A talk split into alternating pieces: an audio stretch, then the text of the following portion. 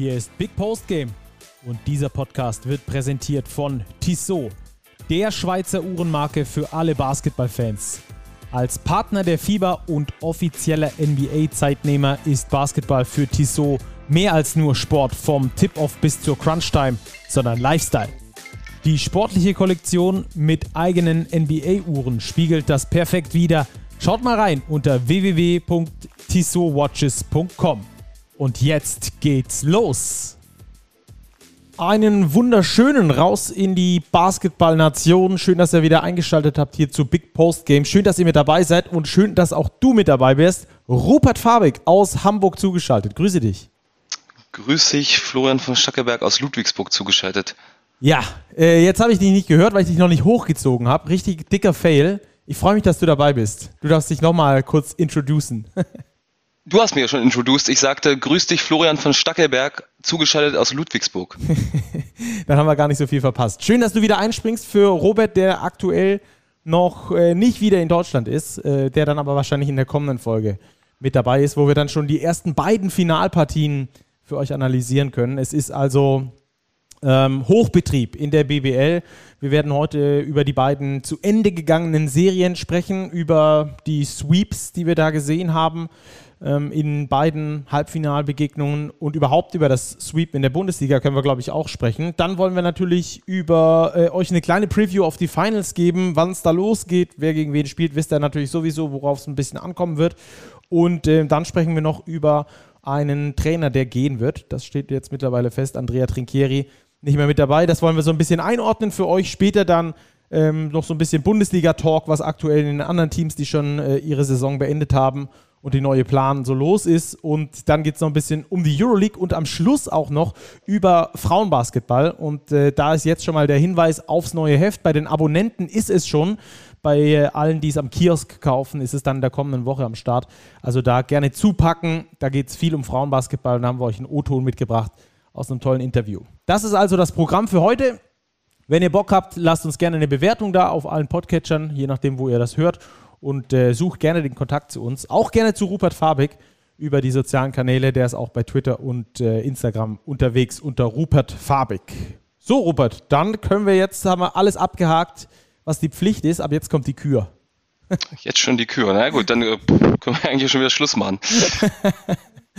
nee, äh, Spaß beiseite. Lass uns äh, starten mit der Serie Bonn gegen Ludwigsburg. Am Schluss steht es 3 zu 0. Die Bonner gewinnen ein hoch umkämpftes Spiel in Ludwigsburg, ähm, in dem, ich würde sagen, mit allen Bandagen gekämpft wurde, oder?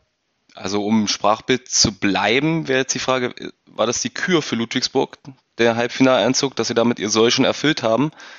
Und ja. das jetzt Zugabe war, ich würde auch durchaus sagen, ja, aus der Makroperspektive, aus der Mikroperspektive wäre es vielleicht schön gewesen, wenn sie noch mal ein Spiel sich da holen und vielleicht eins geklaut hätten. Aber wie du richtig angesprochen hast, das war eine hochumkämpfte Serie. Spiel 2 war schon sehr deutlich. Aber in den anderen beiden Partien, Spiel 1 und Spiel 3, war Ludwigsburg absolut kompetitiv dran. Auch jetzt im dritten Spiel waren sie kurz vor Schluss nochmal ganz nah an den Bonnern. Wie du meintest, hoch umkämpft, wurde auch mit allen Bandagen gekämpft. Da ging es Trash-Talk-mäßig hoch zu, ging es physisch heiß her mit Disqualifikationen am Ende noch. Aber für Bonn war es eben nicht die Kür, die haben ihr Pflichtprogramm letzten Endes doch souverän erfüllt und sweepen sich auch durch die zweite Runde. Ja. Ähm, das haben wir in den letzten Serien immer schon so gemacht, wenn eine Mannschaft ausgeschieden ist, dass wir da kurz die Saison als Ganzes eingeordnet haben. Das würde ich bei den MHP-Riesen Ludwigsburg auch ganz gerne machen, bevor wir dann noch äh, darauf eingehen, warum die Bonner diese Serie gewonnen haben und was sie daraus dann auch für die Finals noch mitnehmen können. Ähm, die MHP-Riesen Ludwigsburg mit einem brutal starken Start ähm, dann so einen kleinen Durchhänger, vor allem so Richtung ähm, ja, März, wo man dann schon gesagt hat, so, mh, hm, ob das was wird. Und dann am Schluss aber ähm, sehr viel stärker performt, als ich es erwartet hätte, als ich es überhaupt erwartet hätte. Ich äh, habe das schon häufiger gesagt, ich habe die MHP Riesen Ludwigsburg nicht mehr in die Playoffs getippt vor der Saison, wegen eben diesem großen Umbruch. Man wusste bei ganz vielem nicht, was kommt mit dem neuen Coach, der äh, zumindest in der BBL Rookie Head Coach war. Ähm, auch ganz jung ist, sich da eine Mannschaft zusammenstellen musste mit äh, gewisser Hilfe von John Patrick, aber auch nicht zu viel, äh, weil der Alte soll ja nicht die neue Mannschaft bauen und so weiter und so fort. Schwierige Gemengelage, aus der Josh King aber viel gemacht hat. Ich bin ganz bei dir. Ich habe diese permanente Kritik an Josh King nur in Anflügen verstanden. Klar, die haben viele hohe Führungen verspielt. Ich glaube, das waren fast neun oder zehn Stück. So zweistellige Führungen, die am Ende noch in der Niederlage geendet sind. Aber grundsätzlich, das war alles in Ordnung, was Ludwigsburg gemacht hat. Die sind in die Playoffs eingezogen, relativ entspannt. Als Fünfter haben dann Oldenburg, die auf jeden Fall favorisiert waren, 3-0 rausgesweept und haben eine konkurrenzfähige Serie gegen das absolute Überteam der BBL hingelegt. Kann man schon sagen, da kann die Ludwigsburger zufrieden sein. Und dann geht's nächste Saison ja auch wieder in der Champions League weiter, wenn alles erwartungsgemäß verläuft. Die haben ja wieder um im Pflichtkür-Sprech zu bleiben, haben auf jeden Fall ihr Pflichtprogramm erfüllt mit einer kleinen Kür obendrauf. Ich glaube, dass Ludwigsburger oder die, die Ludwigsburger Kritik kam auch daher, klar, ähm, aus diesen schon gewonnen geglaubten Spielen, die man am Schluss doch noch äh, verloren hat. Ähm, und auch dadurch, dass vor der Saison viel pro propagiert wurde, dass man den Spielstil gerne so übernehmen würde. Ähm, hat auch äh, der Präsident äh, der, der Ludwigsburger Alexander Reil mir im Vorsaison-Interview gesagt, dass man also kein Kopieren, Einfügen eines John Patrick-Stils haben möchte, aber man weiß schon, warum man gefürchtet und stolz drauf ist und das soll auch weitergeführt werden. Ich finde, das haben sie unter der Saison, ja, ähm, es hat sich anders charakterisiert, als sie das früher hatten. Früher waren sie eben für ihre sehr intensive Spielweise bekannt, vor allem in der defensiven Orientierung. Das hat sich komplett gedreht, weil einfach die Mannschaft sich anders entwickelt hat, wie das, glaube ich, auch vorhergesehen war. Also es wurde sehr viel mehr Wert auf Offensive gelegt als auf Defensive. Hatte, glaube ich, gar nicht grundsätzlich mit der Ausrichtung von Josh King zu tun, sondern einfach, dass die Spieler sich in diese Richtung entwickelt haben. Wie hast du da die Entwicklung gesehen? Ja, sie hatten nicht diese eindeutige defensive Identität, die sie die ganzen Jahre davor unter John Patrick natürlich hatten. Aber du hast es völlig richtig eingeschätzt. Die Mannschaft hat sich dahin entwickelt. Josh King hatte die Spieler zur Verfügung, die dann eher ihre Stärken am offensiven Ende haben. Wenn du so Künstler und Scharfschützen wie Prentice Hub, Jonathan Dunn hast, dann ist noch ein Will Cherry dazugekommen, dann bleibt dir wahrscheinlich auch gar nicht viel anderes übrig, als dich mehr auf die Offensive zu verlagern. Und auch da gibt, geben die Resultate dem Ludwigsburger und Josh King recht, weil die alles in allem sehr ordentlich waren. Und er hat es ja auch geschafft, nach dem angesprochenen Durchhänger die Mannschaft wieder so weit zu stabilisieren und zu verbessern, dass sie zum Saisonende und besonders in den Playoffs ihren besten Basketball gespielt haben. Mhm. Und dann natürlich auch äh, mit schwierigeren ähm, Personalentscheidungen oder, oder mit Sachen, die auch passiert sind. Jeff Robertson, der sich verletzt hat, der bis dahin eine ganz ordentliche Saison gespielt hat, der ein monströses Talent noch hat, das sich äh, entwickeln kann. Das haben wir schon in der vergangenen Saison beobachten können. Der BBL jetzt natürlich ähm, nochmal mehr. Ah, der hat sich dann das Kreuzband gerissen im, im Januar. Wichtiger Daraufhin, Verteidiger noch dazu. Ganz genau. Und, und da hat man dann natürlich schon gemerkt, dass die Mannschaft sich auch nochmal neu, noch neu finden muss. Diese Stabilität ist ihnen ein bisschen abhanden gekommen und dann ähm, trotzdem ins Pokal-Halbfinale eingezogen, dort wieder mal so ein Spiel gehabt, hochgeführt, als ich eigentlich schon im Finale gesehen, am Schluss dann trotzdem noch verloren. Also es waren zu viele Hochs und Tiefs, glaube ich, für den Normalo-Fan, aber die äh, Ergebnisse, und das hast du, finde ich, richtig gut zusammengefasst, die Ergebnisse sind am Schluss das, was die Ludwigsburger ähm, rechtfertigt, dass sie, dass sie dann auch Josh King verlängert haben. Das war ja eine relativ lange Hängepartie äh, mit seinem äh, Vertrag da und die, die wurde dann kurz vor den Playoffs verlängert und das zu Recht. Man hat das dann gegen Oldenburg gesehen und in dieser äh, Serie gegen Bonn, das ist absolutes, aus meiner Sicht, Kürprogramm keiner hat nur annähernd damit gerechnet, dass Ludwigsburg ins Halbfinale kommt und äh, dass du dann gegen Bonn in zwei von drei Spielen richtig gut aussiehst. Das ist dann natürlich auch nochmal eine, eine ganz gute, äh, ein ganz gutes Statement hinten raus, finde ich. Gehe ich völlig mit. Wollen wir, bevor wir zu den Bonnern eh kommen, weil wir die in der Finals Preview haben, nur das andere ausgeschiedene Team behandeln. Da würde ich nämlich ganz eindeutig sagen, die haben noch nicht mehr ihre Pflicht erfüllt. Ja, bin ich bei dir. Und damit kommen wir natürlich dann zur anderen Serie, Bayern gegen Bonn. Ähm, und da wollen wir äh, natürlich auf die Bayern eingehen, weil die das Team sind, die ausgeschieden sind als Dritter mit dem höchsten Etat in der Liga. Abstand höchsten Etat. Mit Abstand höchsten Etat und als Dritter reingegangen mit Heimvorteil gesweept werden gegen den siebten. Das ist schon ein starkes Stück, oder? Ja, wir hatten es ja eben im Vorgespräch schon, das darf beim besten Willen eigentlich nicht passieren sicherlich, bei den Bayern haben Lucic gefehlt, Hunter und Rubit. Drei wichtige Leute, die alle schon ein ganzes Stück jenseits der 30 aber sind und dass ein Euroleague-Kader, der mit so viel Budget zusammengestellt ist, dann trotzdem nicht in der Lage ist, Ulm zumindest in Schach zu halten und ein oder zwei Spiele zu gewinnen, sondern da rausgesweept wird mit einem Heimvorteil, das kann es eigentlich nicht sein. Bei allem Respekt für Ulm, die in, wie wir es ja letzte Woche schon mal besprochen hatten, wesentlich besseren Kader haben, als man so auf Anhieb annimmt und die bombastisch gespielt haben. Aber 0-3 da rauszugehen gegen den, gegen den äh, Hauptrunden Sechsten äh, oder Siebten? Siebten, ja. Siebten, das, ei, ei, ei. meine Güte.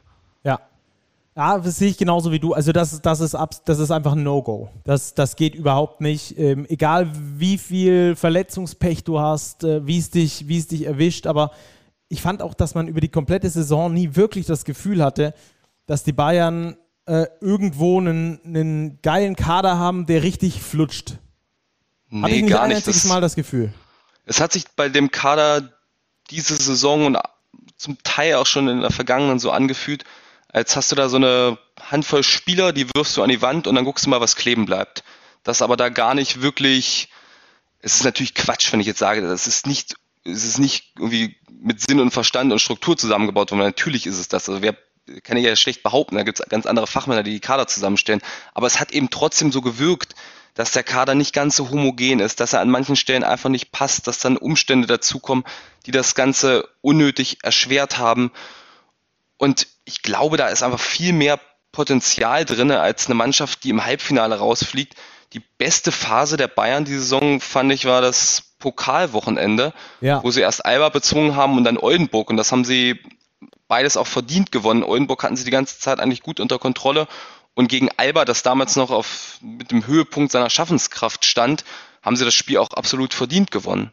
Ja, und auch, auch äh, souverän runtergespielt fand genau. ich. Ne? Also das war nicht, nicht irgendwie, dass sie, dass sie sich da durchgemogelt hätten oder sonst irgendwas. Das war richtig gut gespielt, das ganze Wochenende top performt, auf dem Punkt. Aber wenn man jetzt in der Nachbetracht nach so einer Saison beim FC Bayern sagt, das Pokalwochenende war der Höhepunkt, dann kann man auch schon recht schnell äh, nachvollziehen, dass es eben dann keine gute Saison gewesen sein kann für den FC Bayern, vor allem mit der Prämisse, mit der sie reingegangen sind, vor dieser, Spielzeit, vor dieser Spielzeit, dreimal in Folge kein Meister geworden sind und Marco Pesic noch auf der Saisonpresse, Eröffnungspressekonferenz äh, mit der Easy Credit Basketball Bundesliga ähm, noch klar den Fokus vorgegeben hat und gesagt hat, der nationale Wettbewerb ist dieses Jahr das, worauf wir uns konzentrieren, was uns das Allerwichtigste ist. Und wenn du dann im Halbfinale rausgehst, dann ist das einfach viel zu wenig aus meiner Sicht, vor allem mit einem Sweep deswegen hatten sie ja auch auf den deutschen Positionen wirklich gut aufgerüstet, hatten wahrscheinlich die besten deutschen Spots der ganzen Liga, um sich eben auf den nationalen Wettbewerb konzentrieren zu können. Und wenn man sich die Serien so anschaut, an den Deutschen hat es am wenigsten gelegen. Was für eine krasse Serie oder verrückte Playoffs hat Andy Obst beispielsweise gespielt. Den Wurf habe ich übrigens drin gesehen in Spiel 3. Das war mir hundertprozentig ja. klar, dass er den trifft. Das war schon heftig. Wie äh, Phil Hartwig, um ihn wieder zu zitieren, an der Stelle geschrieben hat, das war ein Herzinfarkt-Moment. ja. Das stimmt. Ähm, ging mir ganz genauso. Am Schluss hat er ihn nicht getroffen, den wichtigsten Dreier überhaupt. Ähm, äh, Trivia-Frage: Wie viele Dreier hat Andy Obst in diesem Halbfinale genommen, insgesamt in den drei Spielen zusammen? Oh, ich habe jetzt gerade die Stats von Spiel 3 vor mir, da hat er 14 genommen. Dann gab es dieses eine Spiel, wo er 34 gemacht hat. Ähm, tipp mal 38 Dreier hat er genommen. 35 waren es. Ah. 11,7 Dreier pro Spiel im Schnitt. Bei einer Quote übrigens, das müssen wir auch festhalten, von fast 43 Prozent. Das ist, das ist unfassbar krass. Unfassbar was, krass. Und ich fand vor, auch, was der für Verträge absahnen könnte diesen Sommer. genau, und wie er die Mannschaft auf seine Schultern genommen hat, das habe ich zum ersten Mal in dieser Dichte gesehen bei, bei Andy Obst. Es war, finde ich, eh, eh, bei all dem, wie schlecht es für die Bayern lief, war das äh, vielleicht der Lichtblick schlechthin, dass sich Andy Obst zu einem absoluten Garanten entwickelt. Man weiß natürlich, dass er ein äh, sehr guter Schütze ist und dass er die Mannschaft da auch äh, so mikrowellenmäßig äh, aufheizen kann, wenn er aufs Spielfeld kommt. Aber dass er dann hinten raus ähm, tatsächlich dann die Mannschaft sich komplett auf die Schultern lädt und äh, sie immer wieder ranführt, auch in der Crunch-Time durch seine irren Würfe. Ähm, das, äh, das war bisher in der Dichte, finde ich, noch nicht zu sehen. Und das ist so ein bisschen die Evolution des Andy Obst in dieser Saison, was wir, glaube ich, als positiv beschreiben können für den ja, FC Bayern. Erinnerst du dich auch an die Phase, als Trinkieri ihn vor allem in der Euroleague manchmal gar nicht spielen lassen hat, weil er defensiv ein komplettes Ziel ja. war für den Gegner? Das ist ja mehr oder minder komplett verschwunden und er ist ja auch im Angriff weit mehr als nur ein Schütze mittlerweile. Ja. Ja, das ist vielleicht was Positives, was wir der Bayern-Saison abgewinnen können, dass da so Andi Obst ähm, absolut äh, top performt hat in dieser Zeit, wo man ihn am meisten gebraucht hat, wo die eigentlichen Stars, die zugekauften oder die, die ausländischen Stars, sagen wir es lieber so, ähm, nicht, nicht da waren und nicht, nicht da sein konnten wegen den Verletzungen. Ähm, und da muss man dann natürlich schauen, wie es beim FC Bayern weitergeht, ähm, womit wir dann äh, bei dem Thema wären, was wir später dann nochmal besprechen, oh, glaube ich, nach, nach dem Final-Preview, oder? Oder wollen wir ja. das direkt machen? Machen wir es direkt. Kommen wir jetzt direkt, mal bei Bayern. Passt, springen passt wir nicht schon rum. mal besser. Ja. Denn Andrea Trinchieri hat direkt nach dem Spiel dann das bestätigt, was ähm, uns schon lange klar war, was schon lange durch alle möglichen Gazetten und äh, Social Medias geisterte, dass er den FC Bayern Basketball verlassen wird nach dieser Saison. Ähm, ich glaube, solche Trainerentscheidungen fallen ja natürlich sehr viel früher als am Saisonende, aber ich glaube auch, Sag dass. das nicht in Bonnern. da ist vielleicht auch schon eine Entscheidung gefallen. aber ähm, ähm, dass solche Entscheidungen ähm, ja schon früher fallen, ist klar, aber es wäre auch jetzt schwer zu rechtfertigen, zu sagen, wir gehen in ein, ich glaube, viertes Jahr jetzt, ja, in ein viertes ja, Jahr mit ihm noch.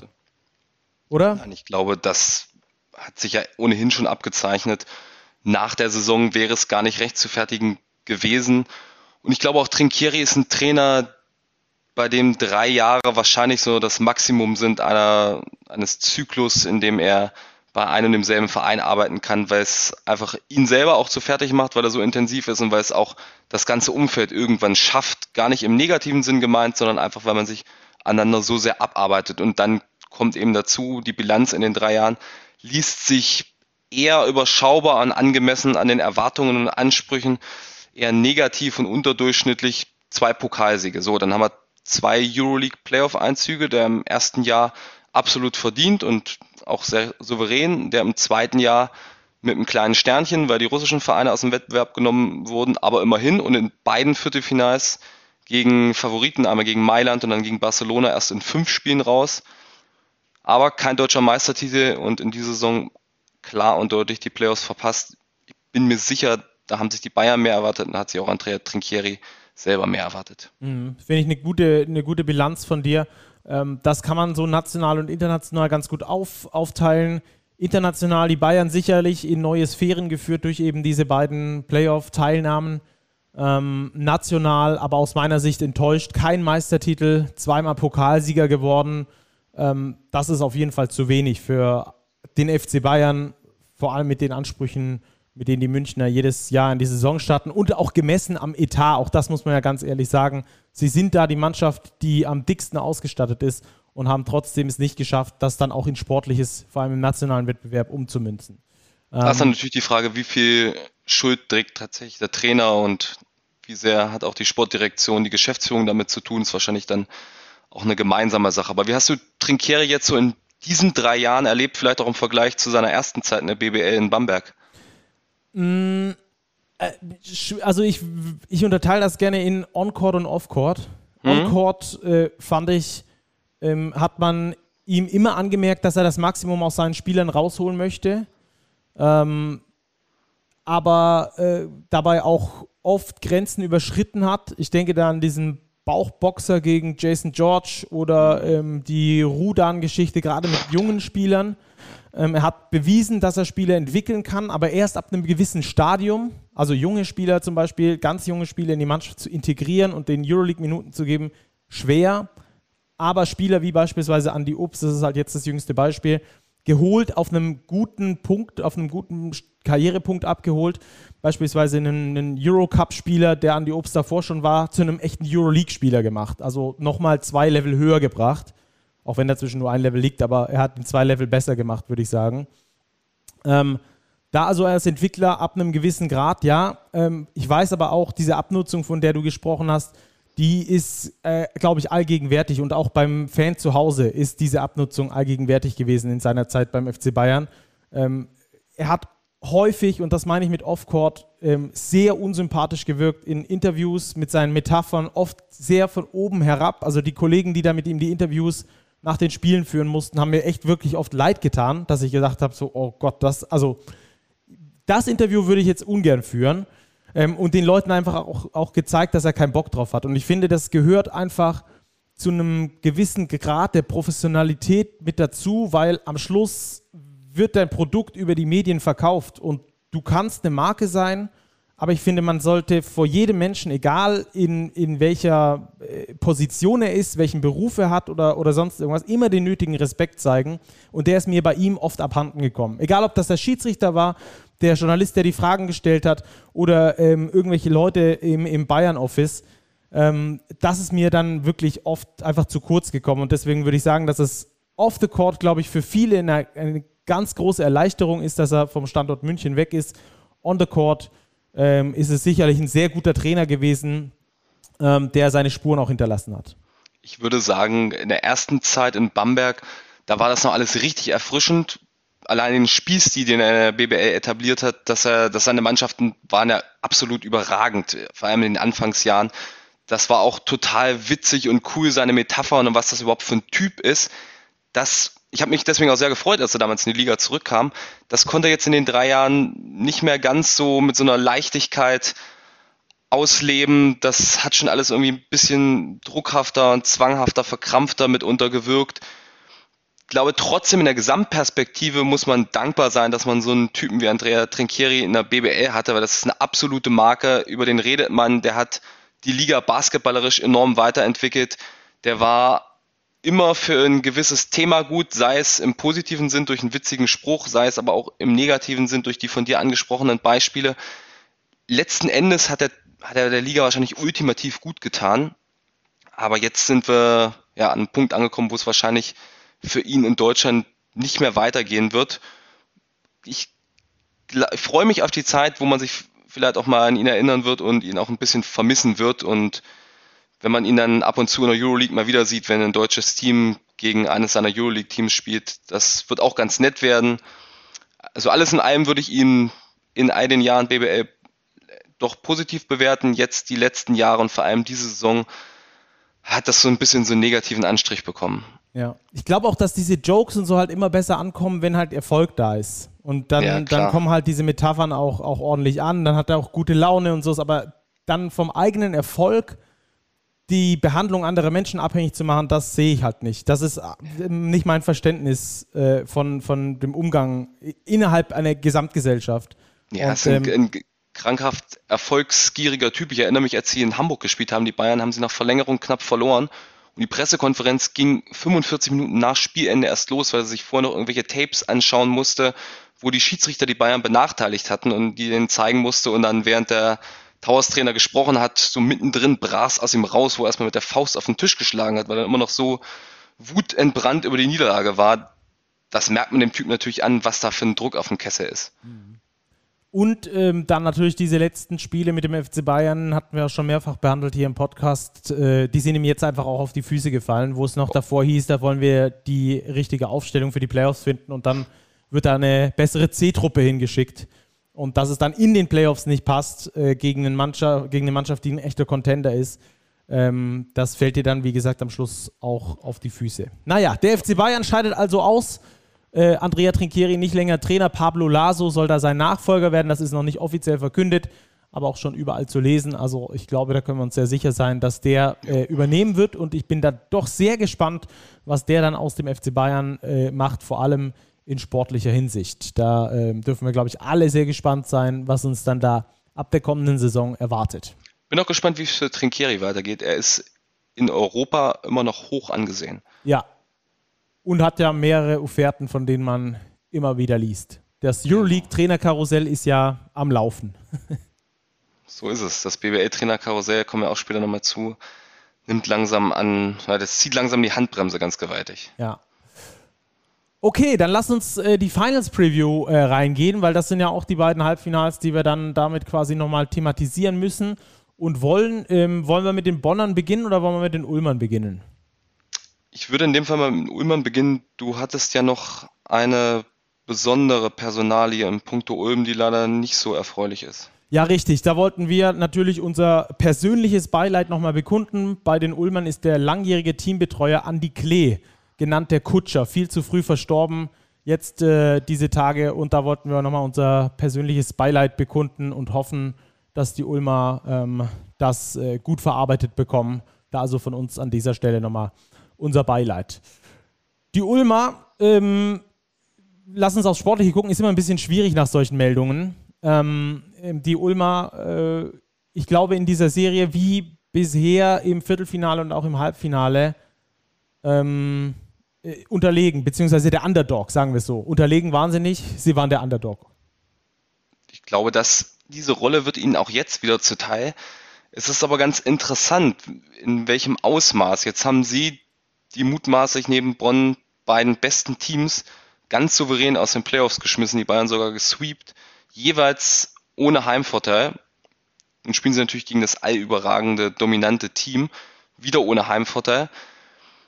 Aber ich glaube, so deutlich ist die Ausgangssituation gar nicht mehr. Wenn wir dann zu den Prognosen kommen, so später, ich sehe die Bonner immer noch vorne, aber Ulm hat auf jeden Fall die Chance, das zu einer langen Serie zu machen. Mindestens vier, wenn nicht sogar fünf Spiele, weil sie auch einfach in einer einerseits halbwegs tief besetzt sind, andererseits in der Spitze auch wirklich absolut konkurrenzfähig auf BBL Finals Level aufgestellt sind, mehrere Möglichkeiten haben, total anpassungsfähig sind als Mannschaft und dann eben auch noch mit dieser ganzen Euphorie, dem ganzen Selbstbewusstsein reinkommen. Gut, das wird den Bonnern nun auch nicht abgehen.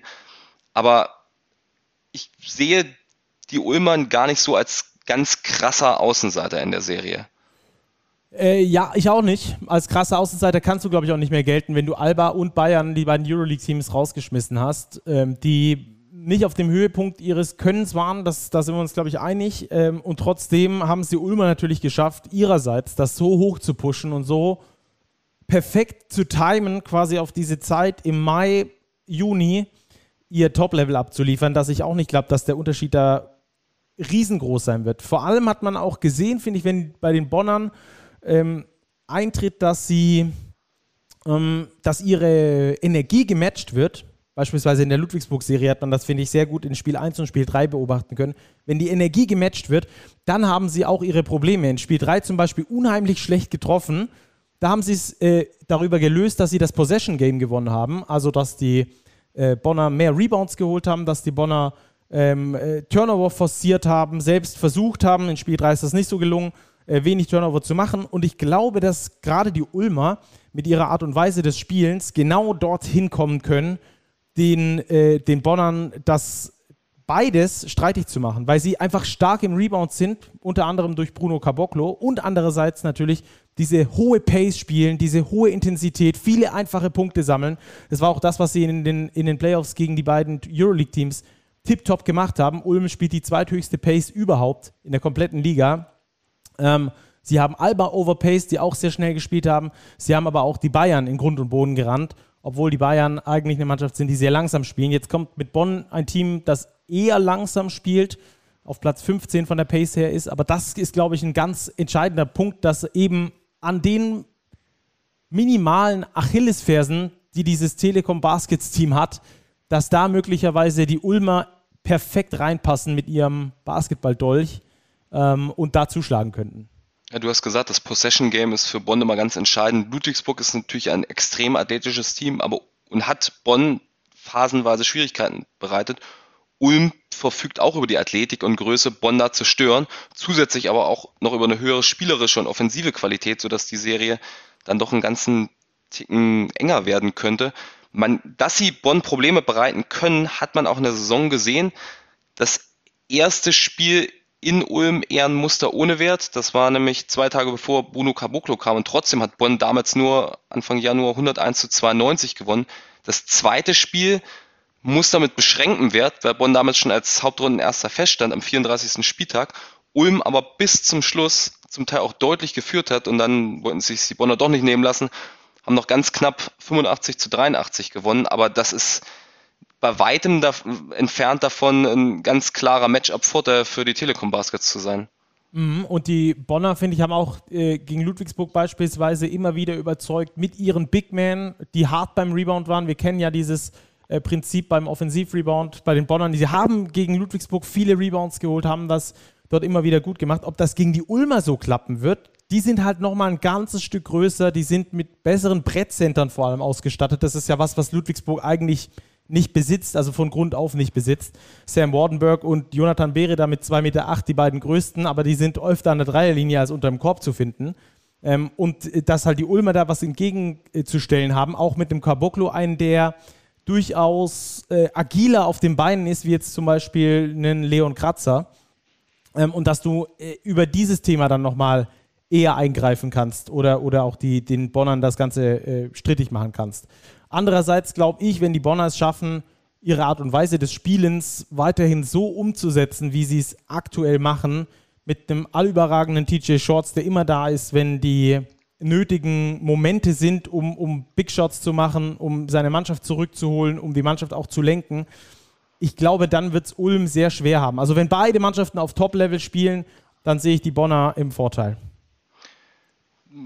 Welche Prognose gibst du denn ab? ich glaube, das wird ein 3-1 für die Bonner. Ich glaube, die krönen ihre Wahnsinnssaison mit dem Double aus Champions League und Meisterschaft. Was, was würdest ich, du denn tippen?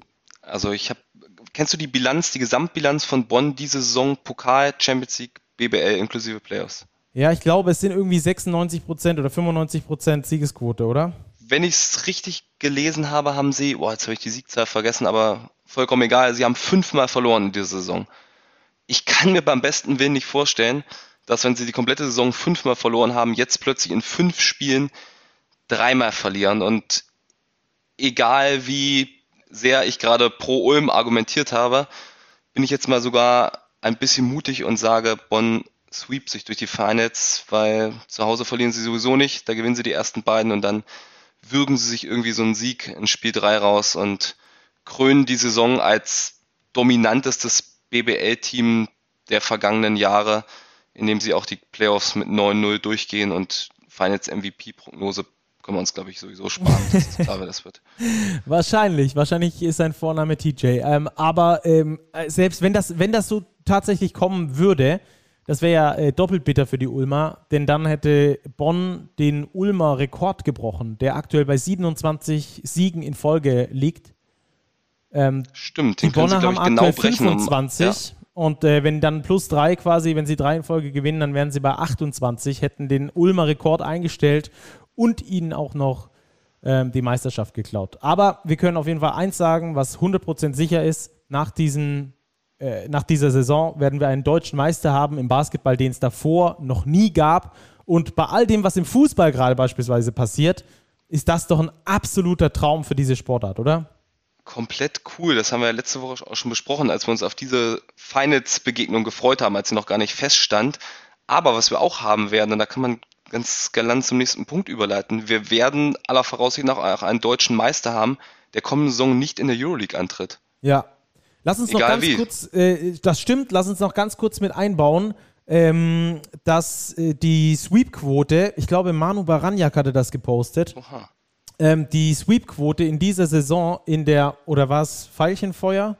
Unser guter, ich weiß nicht, einer von einer den von beiden, beiden absoluten Vollexperten, genau.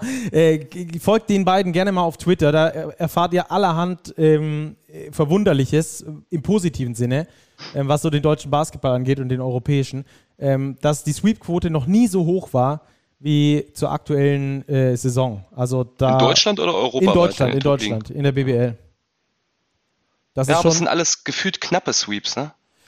Ja, jein. Wenn man von einem knappen Sweep sprechen kann. Ja, Die das stimmt, genau. Wenig so 30 Punkte klatschen. Ja, das stimmt zumindest. Das stimmt zumindest. Also die innerhalb der Spiele ist es knapp, aber die bessere Mannschaft setzt sich dann da halt doch meistens durch. Aber wenn wir da auf den Playoff-Baum gucken, dann äh, sehen wir ja fast ausschließlich Sweeps. Bonn, Chemnitz 3-0, Ludwigsburg, Oldenburg 3-0, Ulm, Berlin 3-1 wo man eigentlich damit gerechnet hätte, dass die Berliner durchgehen und Bayern Göttingen 3-0. Und jetzt wieder 3-0 im Halbfinale Bonn-Ludwigsburg und 3-0 im Halbfinale Bayern gegen Ulm, beziehungsweise 0-3 in dem Fall. Also wir hatten bisher von sechs Serien eine einzige, die nicht gesweept wurde.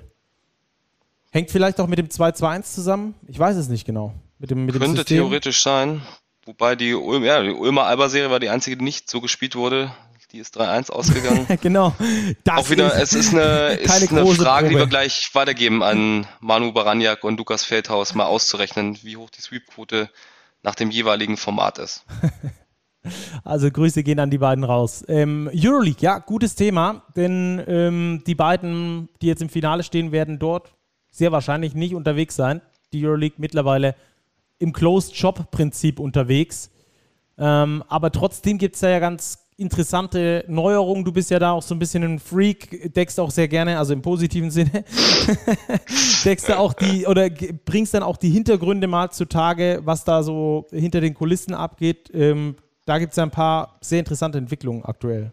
Ja, die kommen von meinem Final Four Media Game Locker Room Nachbarn, Marc Munde aus Spanien.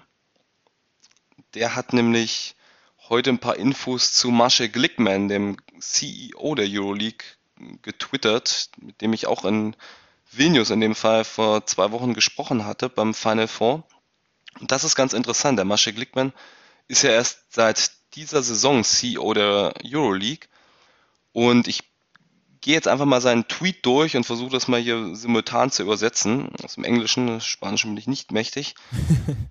In jedem Fall gibt es wohl anscheinend am Montag, also am heutigen Montag, wenn die Hörer das hören, ein Owners Vote for the Continu Continuity, also eine, der, die Besitzer der Teams und die Teilhaber der Euroleague stimmen darüber ab, wie es mit Marshall Glickman als CEO weitergeht. Und seine Managementfähigkeiten werden größtenteils in Frage gestellt während der kompletten Saison und dass viele der Owner das Zutrauen in Glickman verloren haben. Er hat für eine Saison unterschrieben und sein Management hat die meisten Clubs nicht zufriedengestellt. Das zeigte sich wohl auch nochmal diese Woche in einem größeren Meeting. In Addition dazu seien auch die Beziehungen zum Präsidenten der Euroleague, nämlich Dejan Bodiroga, nicht sonderlich gut. Und es geht nicht nur um die Expansion zu den neuen Märkten, sondern auch um einige anstrebende strategische Entscheidungen, die die Euroleague in eine gefährliche interne Disorientierung bringen können. Und es ist noch nicht, sei noch nicht ganz klar, was am Montag passiert und wer der Ersatz sein sollte, aber es sei klar, dass das erste Jahr ohne Jordi Bertomeu als Euroleague CEO ein sehr schwieriges sei. Hm. So viel zu Marshall Glickman. Also er ist nach zehn Monaten im Amt schon wieder massiv in Frage. Ja, und das Ganze in der Euroleague, die aktuell äh, in alle Richtungen denkt, äh, was die Expansion angeht, was eine Liga nach äh, NBA, äh, nach NBA-Vorbild dann in Europa angeht und so weiter und so fort. Ähm, da hängen große Fragen dran. Natürlich dann auch, wir hatten das schon mal besprochen, dass da vorgeschlagen wurde, dass die Euroleague-Teams erst zu den Playoffs dann in die nationalen Ligen einsteigen und so weiter und so fort.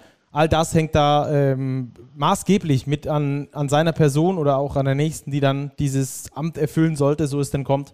Ähm, von daher sollte man das auf jeden Fall im Auge behalten, was da sich weiterhin entwickelt. Wir halten euch da natürlich auf dem Laufenden. Aber klingt, ja. Ähm, klingt spannend. Also ich habe den Glickman erlebt als jemanden, der sehr hemdsärmlich auf jeden Fall ist, wahnsinnig viele Ideen und Vorschläge hat, einige davon sicherlich kritisch zu sehen sind und auch überhaupt nicht dem traditionellen europäischen Modell entsprechen, was man ihm aber zugute halten muss. Er hat erreicht, dass es eine deutliche Annäherung zwischen Euroleague und FIBA gibt mit, dem, mit der geplanten Verschmelzung des Eurocups und der Champions League. Also das hat er immerhin ganz gut hingekriegt. Und die TV-Zahlen, die wirtschaftlichen Zahlen sind auch alle relativ in Ordnung. Ich weiß nicht, ob es da jetzt auch um interne Führungsqualitäten geht und des Weiteren, der, die Details wurden jetzt auch noch nicht deutlich. Aber sicherlich eine Person, die man ambivalent betrachten kann. Ja. Wie gesagt, wir halten euch dann da weiter auf dem Laufenden, wenn es da News dazu gibt. Ähm, äh, Robert, das habe ich äh, jetzt noch nicht mit dir abgesprochen, aber wir gehen noch mal ganz kurz in die zweite Liga, denn äh, da gab es ja heute auch eine Entscheidung. Ja, Glückwunsch zur Meisterschaft. So sieht es nämlich aus. Rasterfechter ist Meister der zweiten Basketball-Bundesliga. Der Aufstieg war eh schon klar. Das Finale wurde trotzdem natürlich noch ausgespielt gegen die äh, Tigers Tübingen. Hinspiel ging übrigens, wie wir es angekündigt hatten, dass wie es so passieren ne? kann, 78 zu 78 aus, war so dann in Tübingen und das Rückspiel war dann in Fechter, wo dann entschieden wurde, wer das Spiel gewinnt, der schafft es dann auch, ähm, sich Meister zu nennen. Und Fechter hat dieses Spiel dann mit ähm, 73 äh, zu 66 für sich entschieden und darf sich demnach Meister der zweiten Basketball-Bundesliga nennen. Und dazu gibt es übrigens auch einen Service-Tweet bei uns, beziehungsweise einen Service-Post bei Instagram, bei ähm, unserem Kanal von Big, ähm, wo unsere Social-Media-Abteilung dann nochmal fein säuberlich aufgelistet hat, wer wohin auf- oder absteigt in den höchsten Ligen. Raster, Fechter und Tübingen steigen in die BBL auf, die Fraport Skyliners und Medi Bayreuth steigen in die Pro A ab. Ähm, und übrigens Fechter 2 und Koblenz, die beiden Mannschaften steigen in die Pro A auf. Das mal hierzu. Ähm, ja, ansonsten können wir auch noch kurz erzählen, äh, Bayer Leverkusen, das war schon klar, genauso wie die Viha Panthers, die steigen ab in die Pro B und aus den Regionalligen steigen die Flashers aus Fellbach, ist bei mir hier ganz in der Nähe, ja. ähm, ähm, gegen die ich auch schon mehrfach gespielt habe in unteren Ligen. Ähm, vor dem geben. Durchmarsch. die steigen in die Pro B auf. Äh, Breiten Güßbach steigt ebenfalls auf. Der TV Ibbenbüren steigt da aus der, als Meister der Regionalliga West auf und die Berlin Braves aus der Meister Regionalliga Nord. Da übrigens da unser. Grüße übrigens an Coach of the Year Ahmadcha Chacha Sasai, der die Braves in die Pro B geführt hat. Richtig. Frank Weiß, Frank Weiß, unser Autor, hat da drüber einen Text geschrieben für die aktuelle Big, für das aktuelle Heft. Da könnt ihr also sehr gerne mal äh, reinrücken. Und Rostock 2 rückt übrigens für die ähm, Seeburger College Wizards mit in die Pro B auf. Also Rostock 2 jetzt auch im Profi-Basketball angekommen. Stark, was in Rostock abgeht. Ja, ist brutal, ne? Auch in Fechter. Darf man auch nicht. Ja. Also die steigen aus genau, der ersten, aus, aus der zweiten der in die erste Liga ab und mit der zweiten steigen sie von der dritten in die zweite Liga auf. Das ist auch brutal. Das ist irre. Also da erschließen sich viele Möglichkeiten auf jeden Fall für diese vergleichsweise kleineren Standorte. Ja. Also, dann ähm, haben wir jetzt noch die TISO Overtime für euch. Wir hatten noch einen anderen Punkt. Hatten wir noch? Kurz unterbrechen ah, darf. Entschuldigung, ja, um Gottes Wo wir Willen. bei kleineren Standorten sind. genau, wir, wir gehen noch ganz kurz in den Bundesliga-Talk und wollen euch natürlich mitnehmen, was noch so gerade in der Liga abgeht, ähm, was man hört, wer was schon verkündet hat. So ein paar spannende Wechsel gab es ja schon, beispielsweise Max Ugrei zu den Würzburg Baskets, finde ich sehr interessant. Die Würzburg Baskets haben bislang ganz gut verpflichtet. Max Ugrei einerseits und dann Javon Best, den Schlüsselspieler der Göttinger die ganze Saison über guter Verteidiger, Glue Guy, solider Dreierschütze auf jeden Fall, der das Spiel der BG eigentlich immer so zum Klicken gebracht hat. Sehr schnell ihn verpflichtet, früh in der, in der Offseason, zwei Jahre gleich verpflichtet. Also das klingt alles ganz vernünftig. Ja, Dazu hat Ulm, das fand ich auch ziemlich cool, vor Spiel 3 äh, der Bayern verkündet, dass sie mit Karim Jallo und auch mit Philipp Herkenhoff äh, jeweils verlängern. Äh, bis 2025, also zwei Jahre, beide, das ist schon mal ein richtiger Knüppel für die deutsche Rotation da, beim mindestens deutschen Vizemeister. Ja, auf jeden Fall. Ist auch eine schöne auch, Sache, oder? wenn man sieht, äh, total für beide. Also die haben, blühen ja in Ulm auf. Ulm ist generell ja ein Top-Standort für Spieler, vor allem für deutsche Spieler. Und wie schön es eigentlich auch ist, dass wir mittlerweile in einer guten Regelmäßigkeit zwei Jahresverträge oder vielleicht sogar auch mal drei oder im Fall von Alba vier Jahresverträge vergeben können ich erinnere mich noch an Zeiten in der Liga, wo alles, was kein Einjahresvertrag war, eine absolute Überraschung war. Ja. Ja, auf jeden Fall. Ähm, da ist die Entwicklung auf jeden Fall in die richtige Richtung. Auch wenn man jetzt natürlich gerade bei Alba auch von ein paar Spielern hört, die möglicherweise jetzt wechseln, obwohl sie einen Vertrag haben, aber dann haben die Clubs wenigstens was davon. Ja, genau. Ähm, es gibt ja auch Verträge mit Ausstiegsoptionen oder dann eben mit Buyout-Optionen wenn du jetzt bei Alba auf Jalen Smith anspielst. Beispielsweise, beispielsweise, der ja möglicherweise weg ist, obwohl ich ganz nett fand, dass Ima auch jeder bei demjenigen Journalisten, der das äh, veröffentlicht hatte, direkt runtergepostet hat auf Twitter. So, also auch nach aktuellem Stand ist er bei Alba unter Vertrag. Das stimmt. Bei Christoph Hapides, nice, aber gut informierter Typ. Der lohnt sich auch ihm auf Twitter zu folgen. Ja, das stimmt. Okay, ähm, und der Rest der Liga können wir auch mal ganz kurz noch, noch drüber fliegen, was es da noch so zu vermelden ja. gibt. Ich hatte ja gesagt, dass das Trainerkarussell so ein bisschen die Bremse anzieht. Da scheinen jetzt weitere Entscheidungen gefallen zu sein.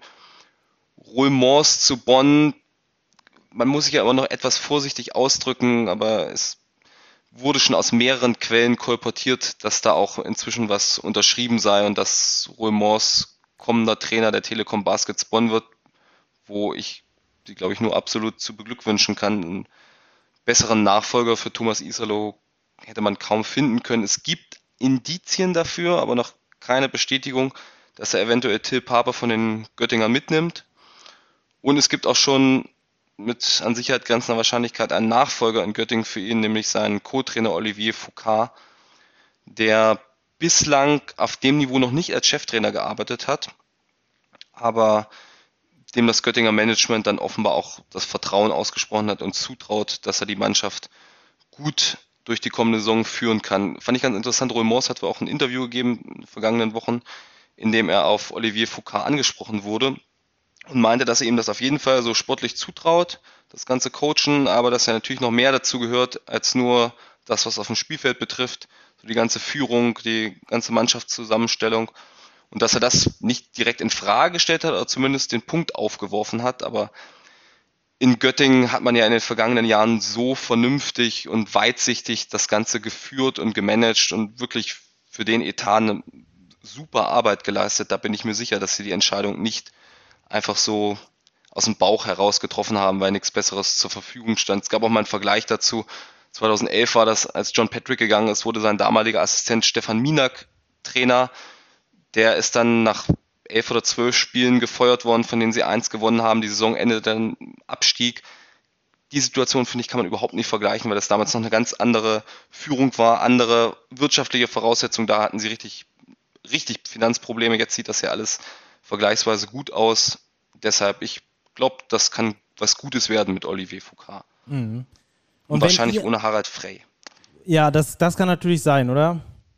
Das Der kann sein. Ähm, Gehe ich von aus, dass er weggeht. Auf jeden Fall, wohin er geht, lässt sich noch nicht sagen. Ich habe jetzt mal Ludwigsburg gehört, habe aber auch schon ein Dementi in die Richtung bekommen. Also da würde ich mich jetzt noch nicht mit einer Prognose, Prognose vorwagen. Also dann warten wir da noch ein wenig ab. Ähm, und dann hatten wir, ähm, übrigens im Heft haben wir im neuen ähm, auch Till Pape nochmal drin beim Scouting Report, den es ja in jedem Heft gibt. Äh, wenn ihr da also nochmal ganz genau sehen wollt, wo seine äh, Vorteile sind, was er besonders gut gemacht hat, wie er es geschafft hat, von der Pro A in die BBL Playoffs zu kommen und da wirklich so ein wichtiger äh, Punkt zu sein im Göttinger Spiel, was ihn da wirklich auszeichnet, das lest ihr dann im aktuellen Heft. Äh, Till Pape, Seite 54 und 55 übrigens. Da nochmal ein kleiner Hinweis. Okay. Jetzt kannst du zu deiner Overtime kommen. Bitte? Jetzt darfst du zu deiner Overtime ja, übergehen. Endlich, danke, das tut gut. Hast du nee, noch die Luft für eine Overtime? Äh, Habe ich noch, wie immer. Äh, die Tissot Overtime kommt ganz zum Schluss bei uns hineingeflogen und zwar mit einer, ich glaube, kleinen Überraschung, die es da gab. Am äh, Ende Mai da gab es nämlich die Verkündung des On-Air-Teams von Dein und da ist erstmals auch eine Frau mit am Start, was ziemlich cool ist, was uns zum aktuellen Heft auch nochmal bringt.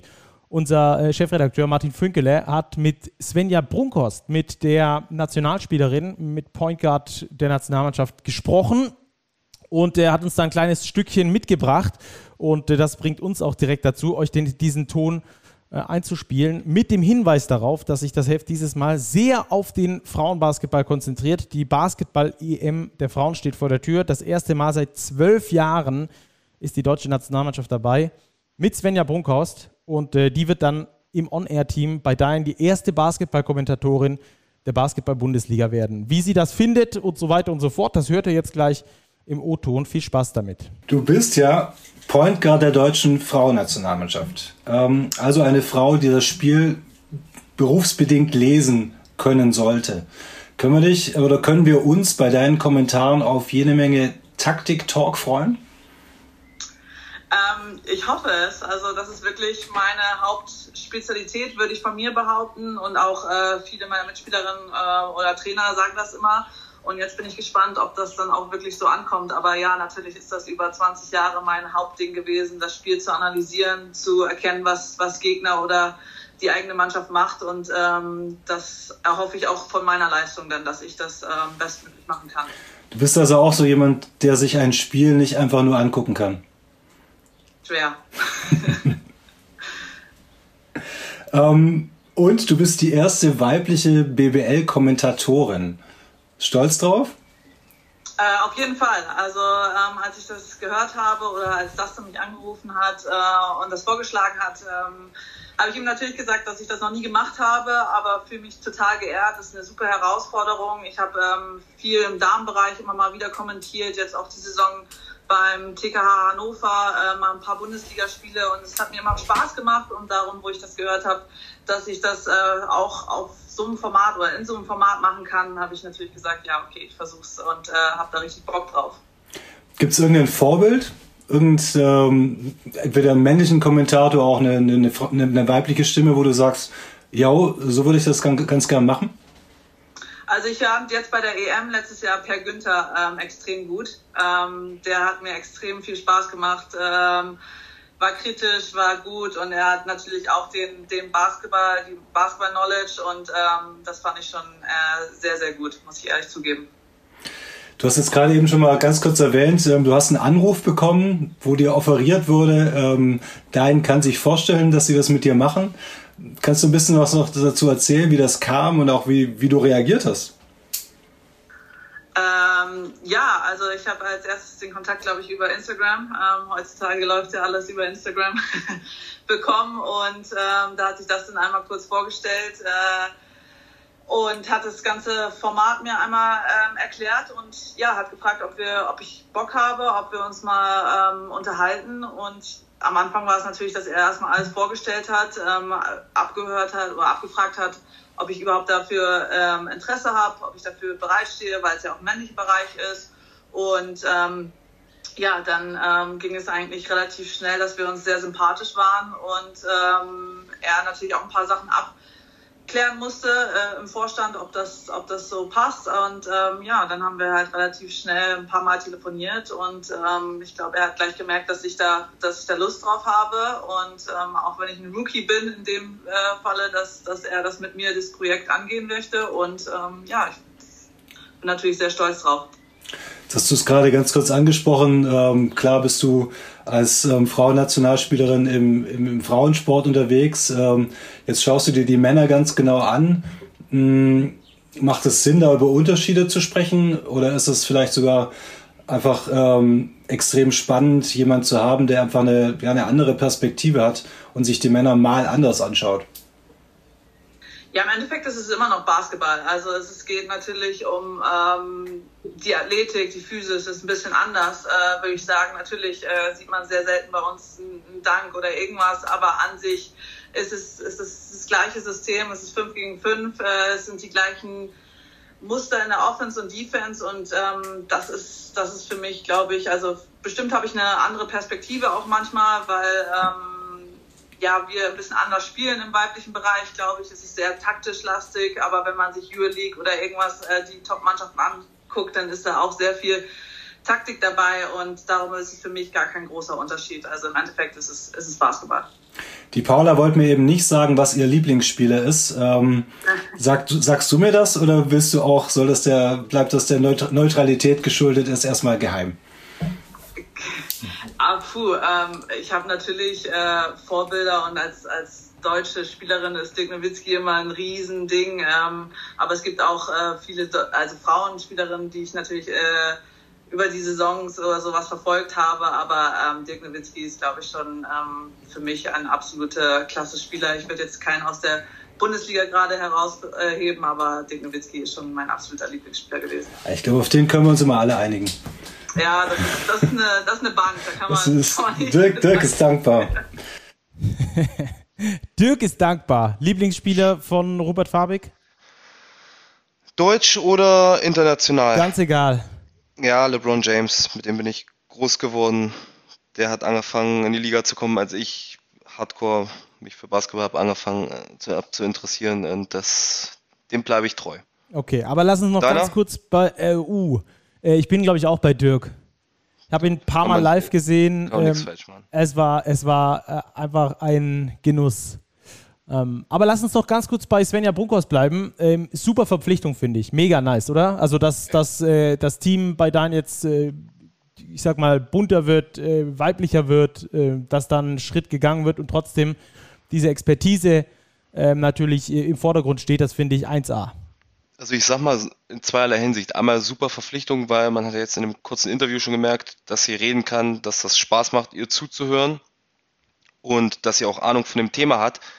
Äh, die andere Hinsicht, man hebt es natürlich heraus, weil sie eine Frau ist, aber eigentlich finde ich, ja, ist eben eine Expertin, eine Kommentatorin, wie andere Experte oder Kommentatoren sind und wenn sie es gut kann, kann sie es gut und dann ist mir das eigentlich egal, ob sie eine Frau ist oder ein Mann oder sonst wer.